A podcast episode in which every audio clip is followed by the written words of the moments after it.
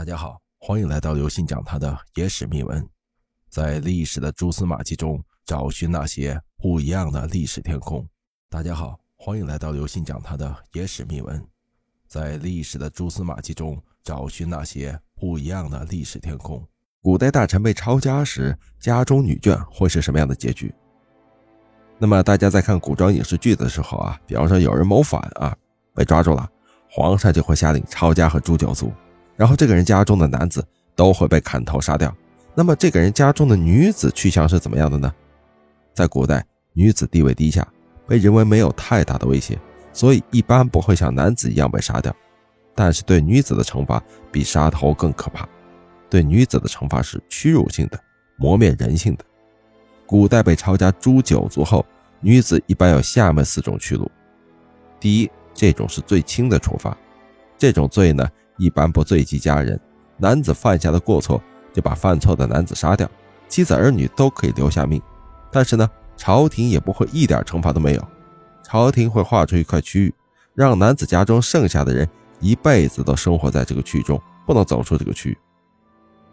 而在这个区域里，想做什么都可以。这种惩罚最轻松的，成为护眷，和现在的软禁差不多。第二种，这种就有点惨了。抄家诛九族以后啊，家中留下的女子会被罚流放三千里，或者被发往黑龙江这种苦寒之地，充作军妓。在这种地方啊，平常在家中没有干过什么重活的女子，能不能活下来都成问题，还要遭受身体上的凌辱。同时，在去往惩罚地的途中，这些女子就会受到监管人的欺负，有很多女子可能在途中就死掉了。那么第三，去往功臣家里做奴隶。古代官员家的奴隶有两种来源，一种是自己买的，另一种就是皇帝赏赐的。这些被抄家的女子会被收录在册，编为奴隶。等到哪个官员立功了，皇上就会把这些奴隶赏赐给官员。在古代，只要一入奴籍就很难脱离，况且还是有过记载的奴隶。这些女子一生都只能为人奴隶，被人欺负。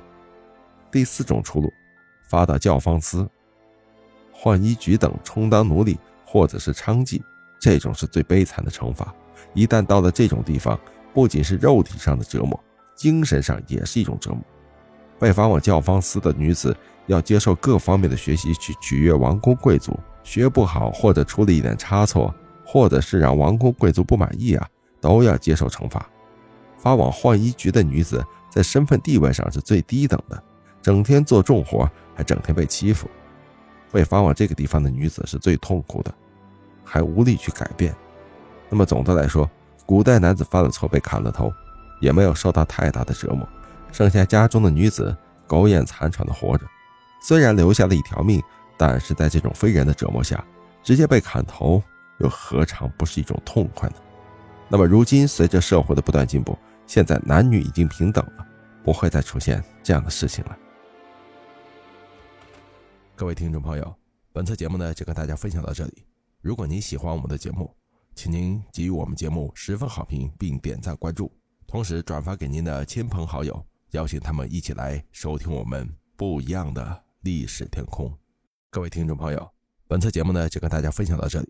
如果您喜欢我们的节目，请您给予我们节目十分好评，并点赞关注，同时转发给您的亲朋好友，邀请他们一起来收听我们不一样的。历史天空。